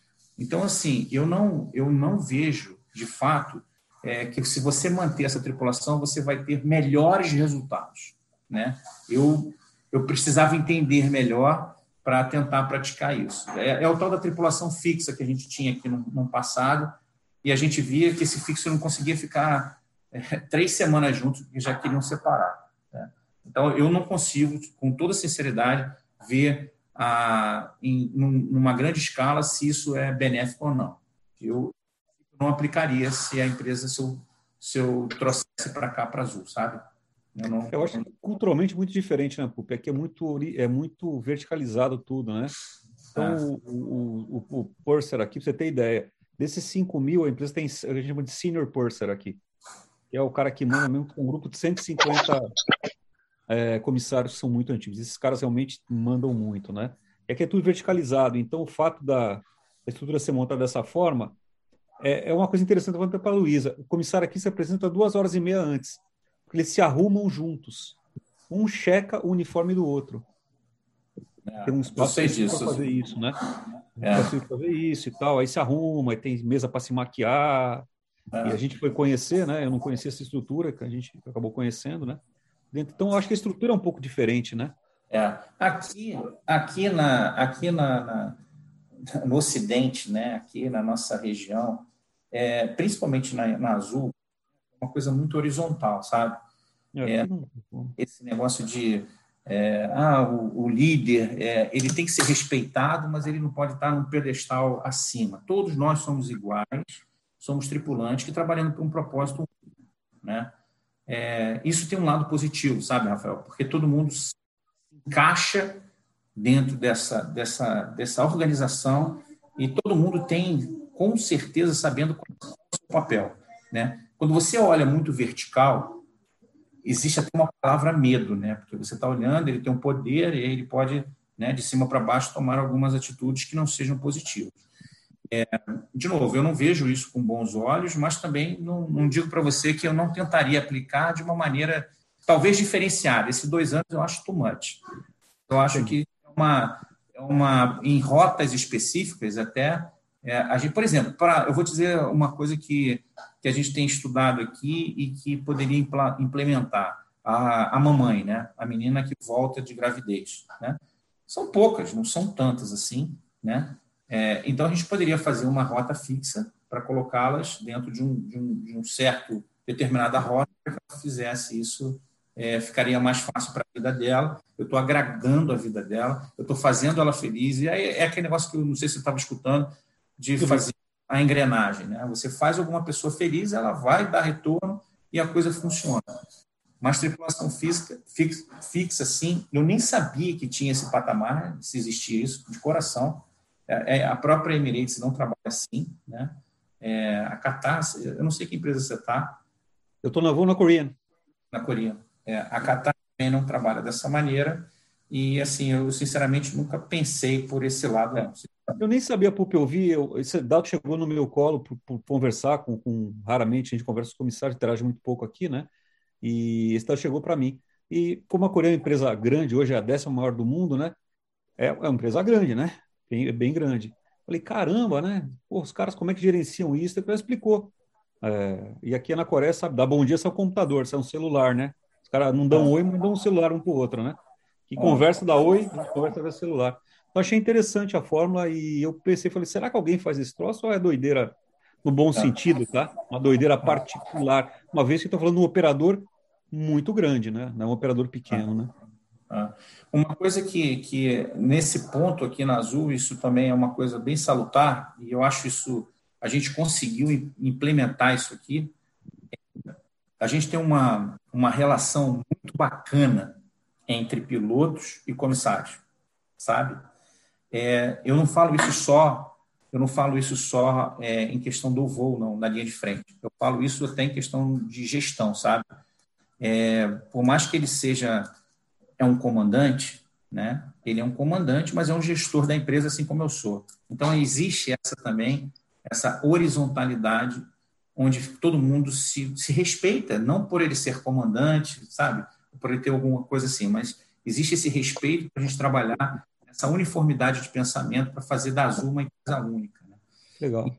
Enfim, então, assim, é, é uma metodologia bacana. Eu, eu sinto um, eu sinto de coração que tem realmente uma fluidez entre esse relacionamento bacana, é, que eu, eu, considero até um, um, bom relacionamento, até bom para ótimo, um relacionamento que tem entre as tripulações de cabine e tripulação técnica. Isso eu acho fundamental para que esse, para que esse processo né, ele efetivamente decole e voe alto. Né? Que é bacana, né? Você ter um grupo que você tem a satisfação de estar representando. Né? Isso é muito bacana. Voltou, Tia Lu? Voltei, voltei. Então, então assuma, Não, é, então assuma. Lei de Murphy, né? Ó, vou apagar aqui, hein? Vou sumir de novo. Natural e tal, aí pá, some. Eu estou agora com, com o telefone celular Uh, o computador está reiniciando aqui, porque é, agora a internet do computador não voltou, mas a gente manda pau aqui pela, pelo, pelo celular, né? É, Pupi, deixa eu te perguntar, aquela pergunta clássica. Se você não tivesse sido comissário, o que, que você ia escolher né, para a tua carreira? Né? Isso eu acho que eu não, nunca te perguntei. Lu, é, é, uma, é uma pergunta difícil, uma resposta mais difícil ainda, porque, de fato, você já me conhece há bastante tempo, você sabe que eu, graças a Deus, escolhi aquilo e consegui aquilo que eu queria, né?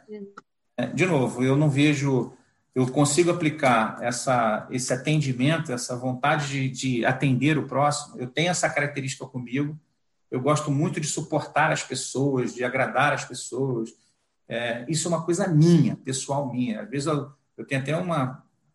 Alguns psicólogos dizem que eu tenho uma, uma, um leve defeito de querer atender mais as pessoas do que a mim mesmo. Né? Eu olho muito para os outros e não vejo muito o meu lado. Mas uma coisa que eu faria, pelo incrível que pareça, eu acho que eu seria arquiteto. Olha só. Faria arquitetura. Eu acho muito legal. Eu é, acho esse lado. Agora, de... é, deixa eu fazer uma, uma similaridade nessa parte de atendimento. É, não, não, é, não é muito fora isso que você falou de ser arquiteto, porque o atendimento ele é construído, né? É, é verdade. E assim como você constrói uma casa, assim como o que o, o arquiteto faz para construir uma casa, é, a gente faz para construir um bom atendimento também. Então, acho que não, não viajou muito, não. É. não se você for desse, se você viajar muito, de repente você entende, você consegue entender uma. Tem similaridade, tem, tem uma. Mas eu, uma eu acho. Paralela aí uma coisa bacana é, é você construir, né? Um, um, construir uma, uma, uma, residência, fazer um sonho. Tem muita gente que entende que a casa é um sonho, né? De você ser, construir é, aquele sonho. Claro. Eu gosto disso, sabe? Eu, eu, eu, o atendimento eu é isso. Gosto, também. dou uma olhadinha e eu acho isso bem bacana. É. E vamos falar agora, me fala um pouquinho, Pupi, a respeito das suas palestras, é voltado só para a parte da aviação. Eu até sei, mas eu gostaria de dividir essa informação. Ih, caiu de novo.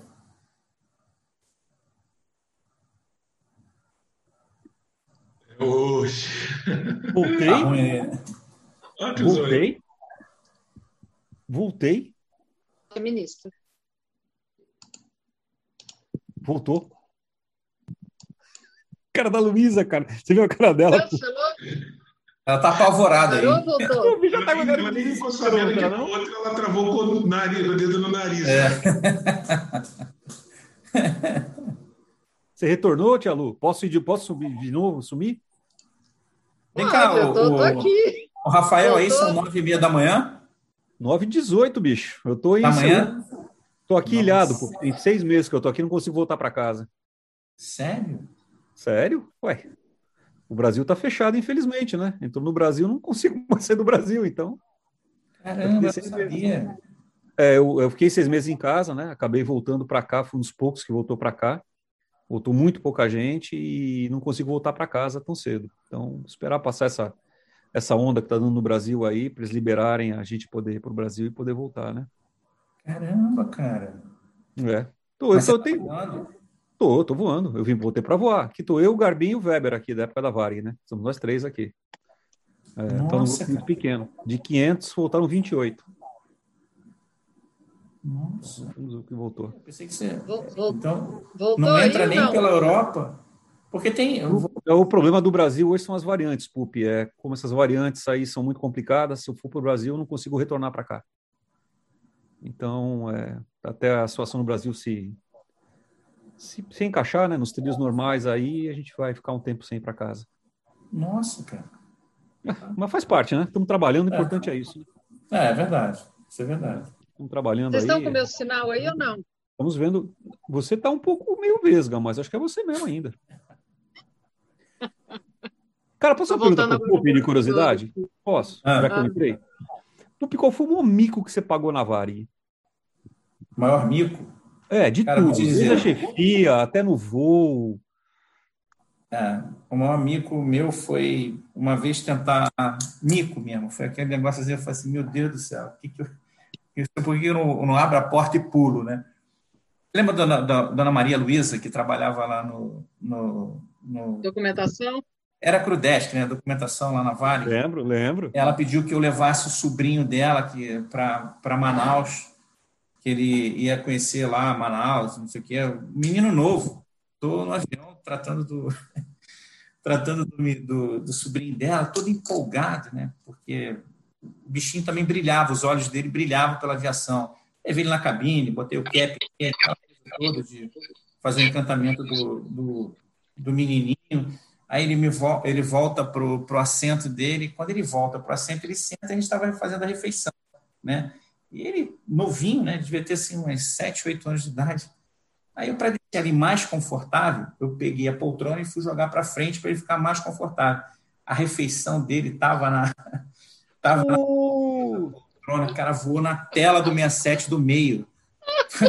Com aquilo tudo sujo na tela da frente. Ninguém entendeu nada, porque eu fui puxar o poltrona, Veio a bandeira, veio tudo. Aí quando eu olhei assim, todo mundo olhando, porque era xinxim de galinha, se lembra? Ficou todo sujo, a tela do, da, do... cinema boy. E outra situação também que foi muito, talvez tenha sido a, a mais catastrófica da minha vida.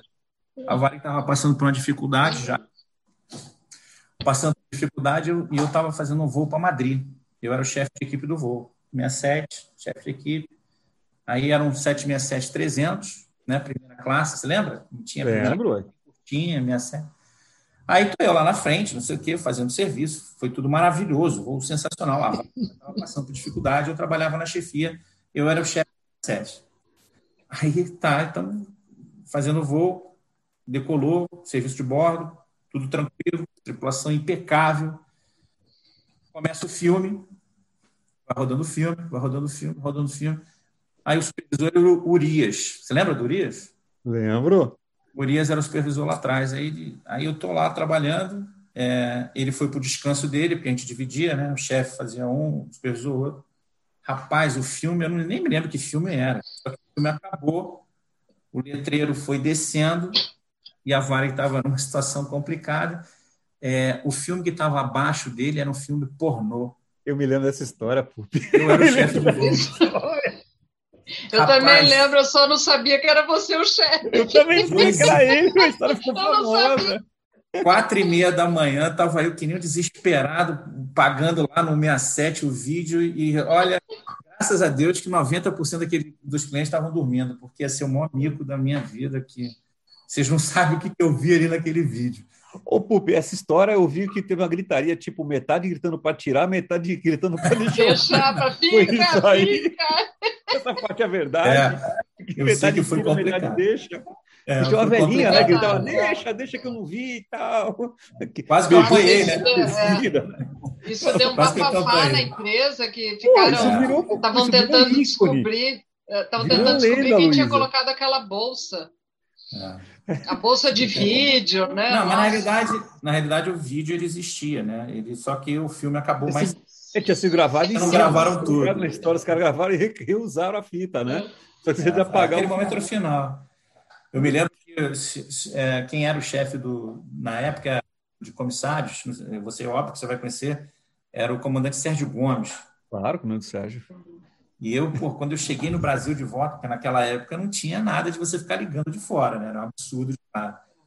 E eu, pô, a gente foi, aí eu fiz o relatório, eu voltei, cheguei, a primeira coisa que eu fui procurar ele, eu falei assim, olha, não, não pense que é brincadeira, é verdade, a é situação é aconteceu.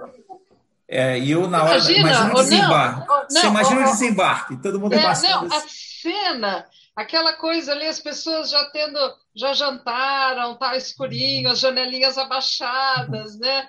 Aquele clima ali no avião, clima quero dizer, né? Todo mundo dormindo tranquilo, a tela lá, algumas pessoas assistindo vídeo, que tinha bastante gente que assistia vídeo até.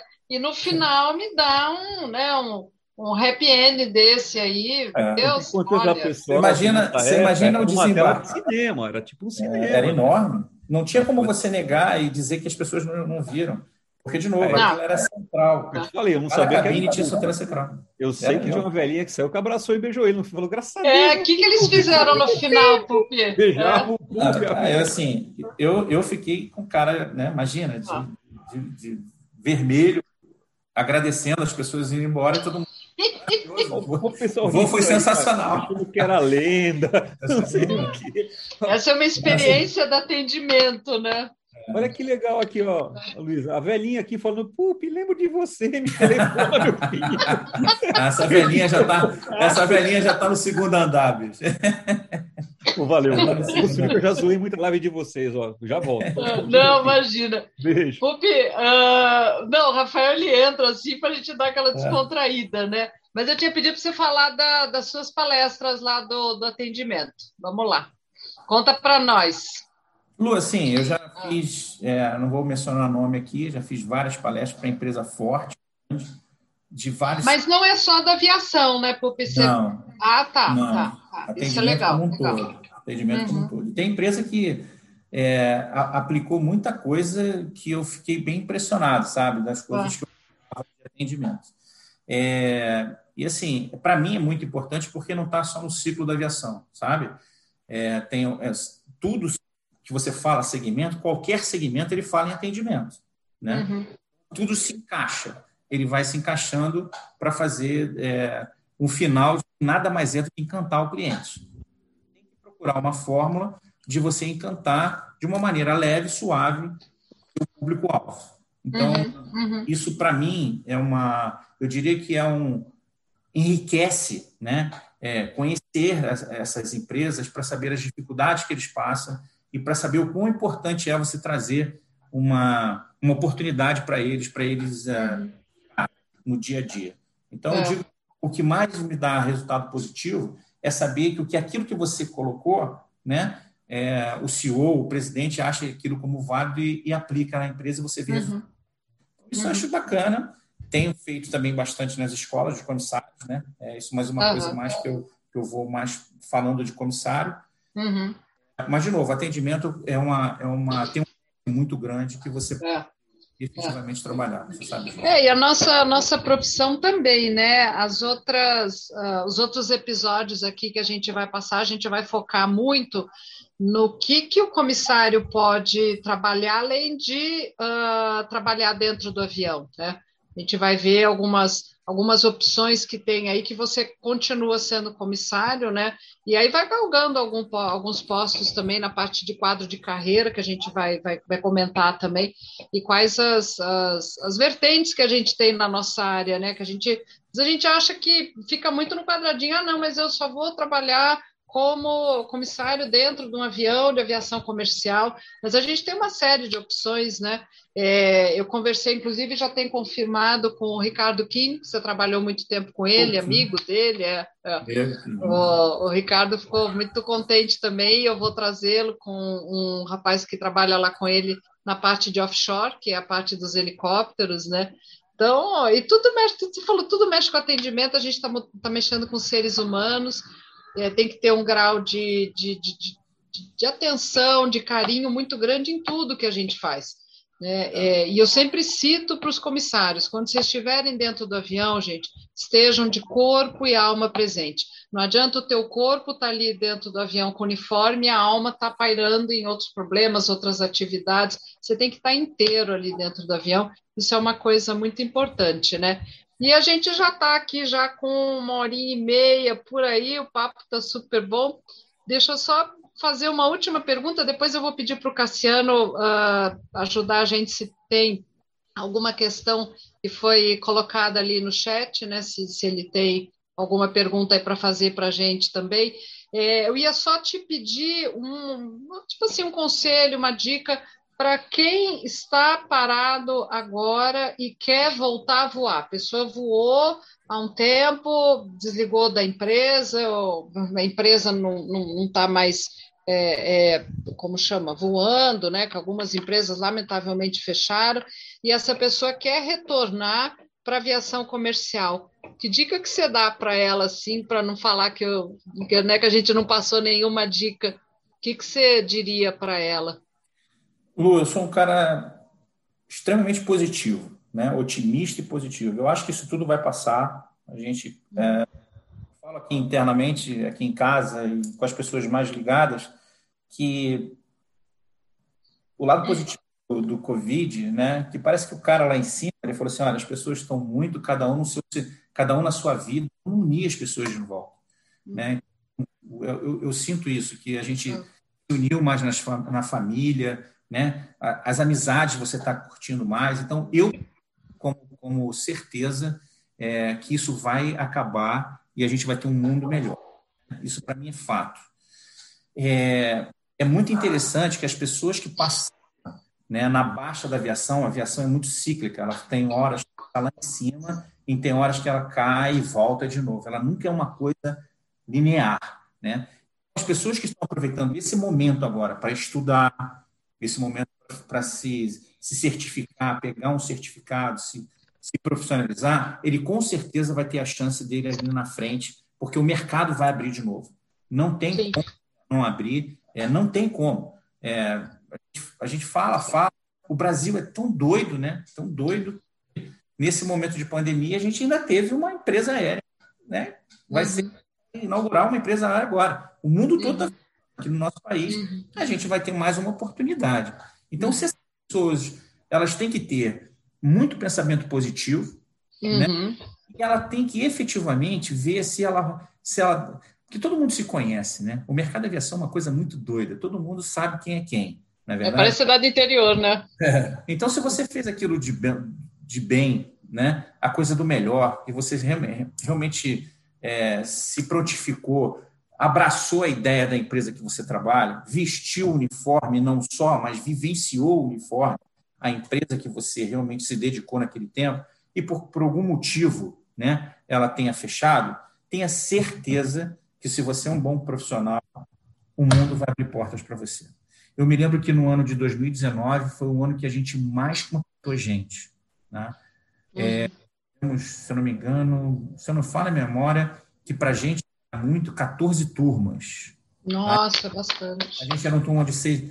E quando a gente foi buscar, nós contratamos gente com acima de 50 anos de idade. E todo mundo fala, ah, mas duvido que uma pessoa. Gente, se você é um talento, se você brilha nos olhos, você com certeza vai ter um espaço, seja onde ele quiser. O que você não pode é querer ser um talento passado para aqueles que já foram comissários. Né? Se o seu passado mostrou isso, não adianta agora você querer ser o bonzinho se você realmente deixou uma marca que não foi aquela uhum. coisa. Então, sempre vai ter um espaço. E quando a gente contratou na Azul, que é uma coisa normal aqui, é, a gente não se preocupa com idade. A gente se preocupa com o brilho nos olhos. É o que, que vai agradar uhum. e vai trazer de coisa boa para a empresa. Veja, uma pessoa que tem 50 anos de idade, tem brilho nos olhos, ela com certeza ela vai trazer ensinamentos para essa meninada que está uhum. começando. Né? Então, esse alicerce ele é extremamente importante, a gente não pode perder isso. Eu tenho bom. certeza. 56 Lu... pode ser também, Pupel, meu Cara, olho está você... brilhando. Você, 56 você, dá certo. Você trabalha no meu time em qualquer lugar, você pode ter certeza disso. Certeza disso. Bota o teu currículo, você vai estar lá voando de novo. Ai, terminando a live, eu já vou aqui atualizar. Lá, currículo. manda para mim. Você tem o meu e-mail, passa lá. Ai, Cara, você, você, assim como eu, eu vou dizer para ah. você uma coisa que eu brinco que é verdadeira. Hum. Eu também tenho 56 anos. Eu tenho energia muito melhor que garotão de 20. É nóis, essa alegria, é nóis. É, essa alegria que você tem, ah. impactante, que você cativa as pessoas, que você sabe o que atender. Cara, isso tudo são adjetivos que uma profissão não, é não, eu sei, eu sei. A gente fica brincando, é mas não, não, mas é verdade. É, uma coisa é aquela coisa, ah, a pessoa precisa ser humilde, precisa ser humilde, e outra é ter consciência do quanto que a gente aprendeu. Né? É, isso tudo que você está citando, óbvio, eu agradeço. É, tem, obviamente, o fundo de verdade, mas a gente não pode esquecer que isso foi fruto de um aprendizado né, de anos, anos coisas boas, é o que você falou, né? O ônus e o bônus, né? Da gente saber superar os obstáculos, da gente saber respeitar os nossos limites e dar ouvidos para quem realmente a gente tem que dar ouvidos. Né? Isso acho que é uma, uma, espaço para talento muito importante. É. Espaço para talento sempre vai ter. É. Entendeu? Ah, isso é bom. De novo, as pessoas precisam realmente é, estar preparadas para quando o momento chegar. Esse momento vai chegar, eu não tenho uhum. dúvida. Você tem que estar preparado na hora é, certa. Esse preparo, Pupi, você diz o quê? Porque uma vez me perguntaram, aí você até acrescenta, né? Eu falei, poxa, é, se mantém atualizado, né? As perspectivas das empresas, né? Com uma saúde boa, né? Uh, a gente cita bem aí o tempo que a gente está passando agora, mas é uma oportunidade tão grande que a gente pode ter de, de renovar também o, o, idioma, o inglês é extremamente importante, que seja inglês ou espanhol, né? Vem aí nessas, esses cursos que tem online, tem algumas opções bem, bem interessantes aí para a gente fazer, né? E se mantém sempre com, uma, com um pensamento positivo. até escrevi aqui, você citou, eu acho que isso é uma das coisas primordiais que a gente tem que ter no dia de hoje. Né? Aliás, não só no dia de hoje, acho que sempre, sempre, sempre. Pensamento positivo, não é todo dia que a gente está feliz, tem dia que a gente acorda mais triste, mais cabisbaixo, mas pode ter certeza que isso é passageiro, né? Passageiro não são só os clientes que a gente atende no avião, é, que eram né, denominados passageiros, mas os problemas são passageiros. Né? Você colocou bem, bem, de uma forma bem oportuna, isso realmente vai passar a gente tem que, tem, todos nós vamos ter que passar por isso, já estamos passando, né, mas de uma forma muito positiva, né, eu até comentei com as pessoas, eu peguei Covid, foi em meados de novembro, né, não é a melhor coisa, é, da face da Terra, mas graças a Deus não teve consequência muito ruim, a gente fica com muito medo, porque a gente não sabe como que o corpo vai reagir. Uh, mas hoje em dia eu me cuido um pouquinho mais, é, não pretendo pegar uh, Covid de novo, apesar de que a gente não está não tá ileso, não está isento, né? É, mas é uma coisa muito importante que a gente tem que cuidar muito é da saúde, né? Fazer o exercício físico, eu sempre falo isso. Você não precisa ser profissional, né? Tá aí o público que não me deixa mentir, que eu vejo ele, ele gosta de jogar tênis, tem os esportes preferidos né? Uma vez eu estava caminhando aqui na rua, ele passou correndo. Né? Então, isso eu acho que é uma dica muito importante para quem está, entre aspas, parado, né? com as asinhas recolhidas né? e quer voltar para o mercado de trabalho. Uh, essa, essa atividade física e mental é extremamente importante, não só agora, mas uh, o tempo todo, né? A vida inteira da gente, a gente tem que estar tá sempre com essa, com essa meta, né? E eu que você falou, ter tido um, um, passado relativamente confortável e, e, agradável, né? Acho que isso daí é uma coisa que vale, vale a pena. Legal. Tá, deixa eu dar uma luzinha aqui pro, pro Cassiano. Cadê se o Cassiano está nos, nos ouvindo? Será que agora não está aí? Oi, Cassiano. Cassiano, a gente já está aqui nos preparando, nós já estamos nos preparando para o início do, do pouso, né? Eu acho que foi um voo com duas pequenas turbulências, que a minha internet falhou, mas enfim, segue o baile. Eu é, não sei se tem alguma pergunta aí do chat, alguma coisa que você queira falar. Ah, tem um pessoal aqui que está, o pessoal né, acompanhando, agradecendo, e aí está aqui, ó, o pessoal dizendo que gostou, que está sendo bem legal. Tem um pessoal aqui, ó, disse aqui, eu sou do time Vota Luísa, né? Assistiu a. Ah. Isso tem que fazer. Eu já falei pessoal lá da Azul fazer um abaixo assinado, entregar, deixar lá na mesa do PUP, hashtag Volta Luísa. A Gabardini está dizendo que assistiu uma mini palestra do PUP durante a seleção e que fez ela cair lágrimas de felicidade.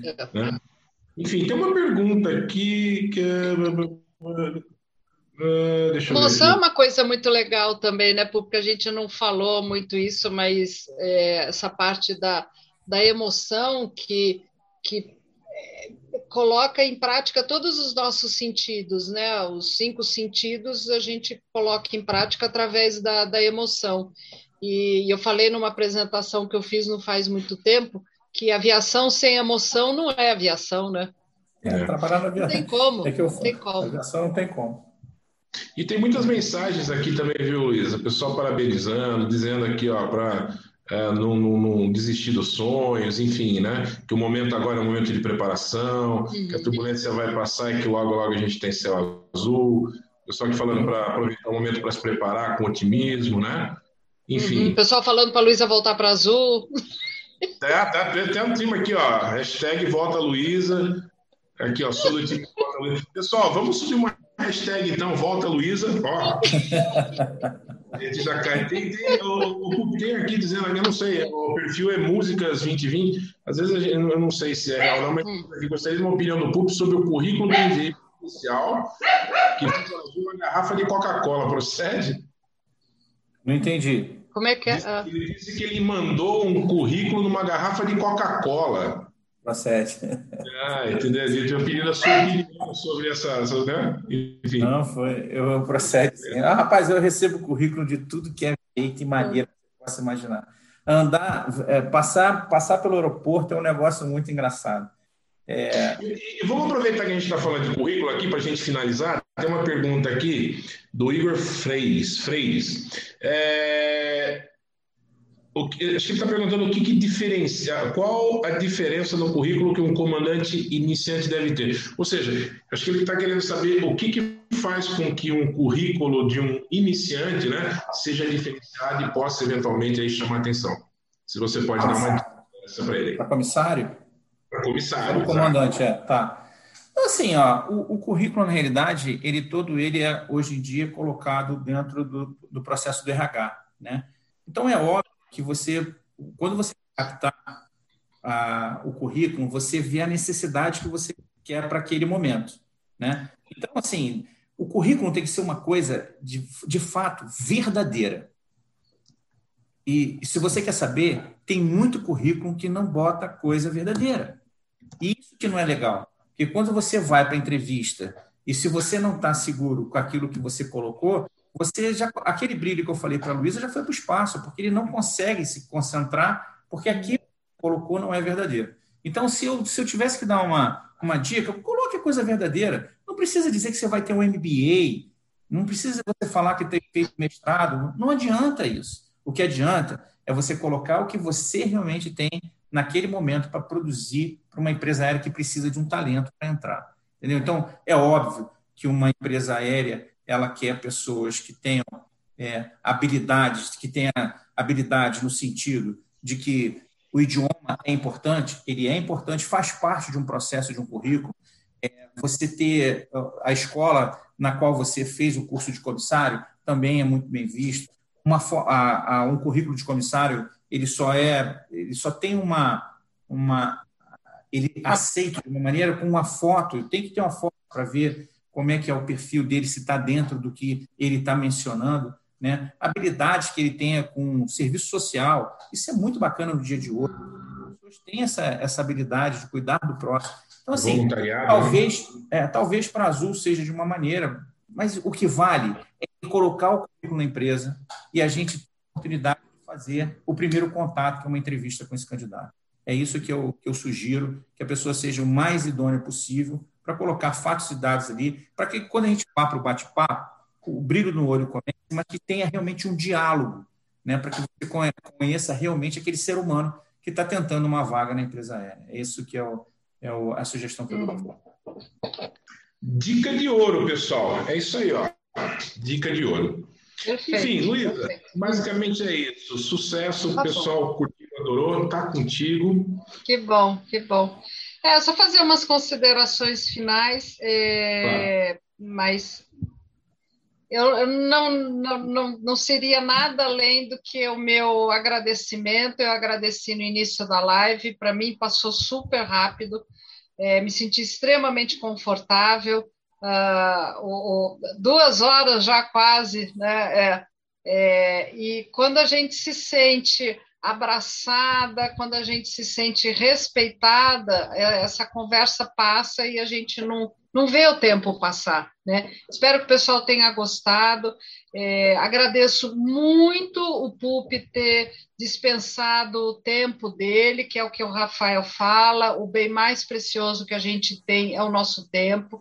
É sexta-feira, é final de semana, mas é, eu realmente eu não tenho como, como agradecer essa disponibilidade que ele teve, essa dividir esse carinho, essa atenção, né? E, e eu desejo, assim, eu desejo não, usei errado, eu até tenho um, um pouco de inveja, no bom sentido, dos comissários da Azul, de estarem embaixo do guarda-chuva dessa pessoa que é, assim, excepcional. Né? É, sua mãe, eu sei que ela não está mais aqui, a minha também não, mas eu acho que ela continua tendo um orgulho muito grande de você. É, parabéns por você ser essa pessoa que você é e, e, por eu ter mantido esse contato com você, essa amizade, apesar da gente não trabalhar mais na mesma empresa, mas é uma, uma, uma gratificação, um contentamento assim muito grande que eu tenho é, e tenha certeza que muitas das coisas que eu faço hoje em dia, eu faço pensando nas coisas que você fazia e nas coisas que você falava e nas coisas que você fala. Então, o exemplo que você dá profissionalmente para mim é uma coisa que é, é sem precedentes. Né? Legal. Então, queria agradecer muito, conte comigo que precisar, estou à disposição aí de você. Né? Se você conseguir, quinta-feira, assiste a live aí com o Panda, né? Você me ajudou muito hoje, foi a primeira live que eu tive aqui como, entre aspas, entrevistadora. Estava preocupada, né, ansiosa, com medo. Eu falei, caramba, meu, vamos lá. Mas semana que vem tem mais. Mas muito obrigada, viu, Pupi? Obrigada mesmo de coração. E você vai estar sempre nas minhas orações, pedindo que você e a sua família tenham saúde para dar e vender. obrigada mesmo.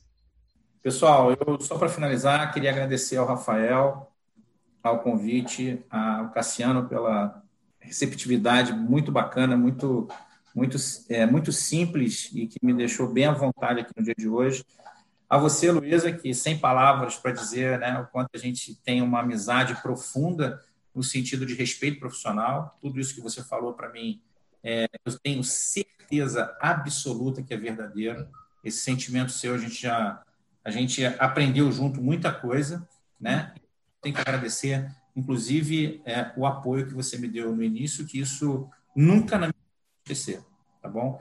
Então, muito obrigado pelo convite. É, eu fui o número um, né? Eu fui o número um desse momento de vocês e eu não vou esquecer isso, né? Eu acho que, assim como você estava nervosa, eu tô, fiquei também ansioso, porque dá o pontapé inicial, mas eu já dei pontapé inicial mais forte aí numa empresa e eu sei muito bem como é que é isso, vim da Flex, vim da, da, da Azul, e foi muito importante para mim, porque eu fecho esse nosso encontro dizendo para você uma coisa: o sucesso está garantido. Você está no posto certo, é, conhece como ninguém essa profissão, é, mantenha esse seu, esse seu estilo né, de excelência que você tem. E se um comissário está assistindo a gente, é, ele pode, se você falou que eu tenho essa, essa é, essa característica da excelência, né, do exemplo, aqui tem dois profissionais que foi o pontapé inicial do Fly Free, então eu tenho certeza que conte sempre comigo, pode ter certeza. Obrigada. E para quem está escutando a gente, é, né, continue se cuidando, vamos respeitar o próximo, máscara é uma coisa necessária, né? Não pode esquecer disso, pelo amor de Deus. Então, super obrigado. Aí, é. Cassiano, show de bola. Vai um, um, não é uma cerveja, mas vai um copinho d'água. Brigadaço pelo momento com vocês. Foi uma sexta-feira agradável. E eu, no dia que vocês quiserem o, a live 2, me chama que eu volto. tá bom. Vou tomar uma tacinha de vinho aqui já já para descontrair, comemorar e desejar saúde para todo mundo. Cassiano, super obrigada aí pelo apoio. Rafael também. É, o pessoal que está nos assistindo, né? Foi uma noite memorável, memorável. Semana que vem tem mais. Parabéns pela estreia. Pupi, muito obrigado. A matrícula 01 no Fly for Free. É. Ó, muito obrigado por estar aqui com a gente. Luísa, parabéns. Um prazer trabalhar contigo. A gente vem trabalhando já para realizar isso aí. E tá eu tenho certeza que essa série vai ser um sucesso. Então, pessoal, a gente finaliza por aqui. Ó, descrição do vídeo tem a campanha do João Emanuel. E o recadinho, amanhã 18 horas, 6 da tarde, live com o nosso novo amigo querido Moacir Franco, em prol do João Emanuel. Tá bom? Uhum. Fechou? Pessoal, obrigado. Tchau, obrigada. Beijo pra vocês. Obrigada.